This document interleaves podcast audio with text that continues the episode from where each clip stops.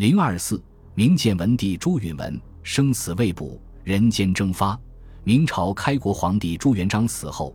由于皇太子朱标于洪武二十五年先他而死，于是由皇太孙朱允文即位，这就是建文帝。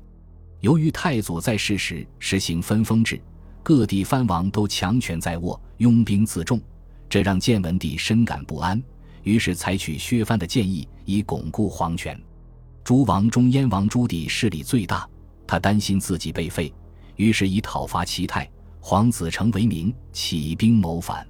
就在朱棣攻入南京时，皇宫已是一片大火，而建文帝却不见了踪影。这就是历史上有名的靖难之役。数百年来，建文帝的下落成为一桩争讼不绝的历史悬案。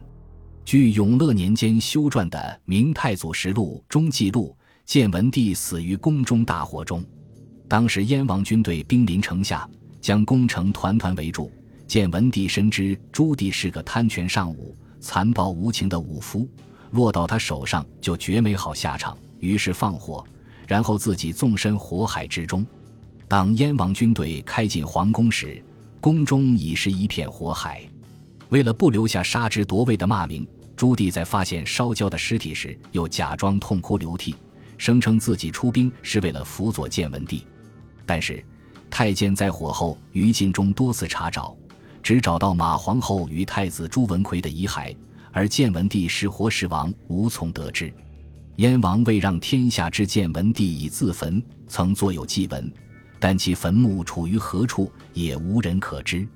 还有一种说法，认为建文帝出逃为僧，流落民间，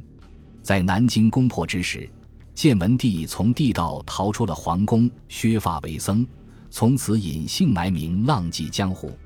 在明成祖死后，他又回到京城，住进西内，死后葬于京郊西山。朱棣登位后，一直不相信建文帝已经死了，曾多次派心腹大臣到处访问，向天下寺院颁布僧道度牒书，借机重新整理僧人的名册。对当时所有的僧人进行了一次全方位的调查，从永乐五年起，还派人以寻访仙人为名到处搜寻，涉及大江南北，前后共二十余年。在民间流言中，在许多地方都有建文帝的踪迹与传说，有的说建文帝逃到云贵地区，而且辗转到了南阳地区，直到现在，云南大理仍有人以惠帝即建文帝为鼻祖。有现代学者认为，当年建文帝潜逃后，藏于江苏吴县元山普济寺内，接着隐匿于穹窿山黄家庵，于永乐二十一年在此病亡，埋于庵后小山坡上。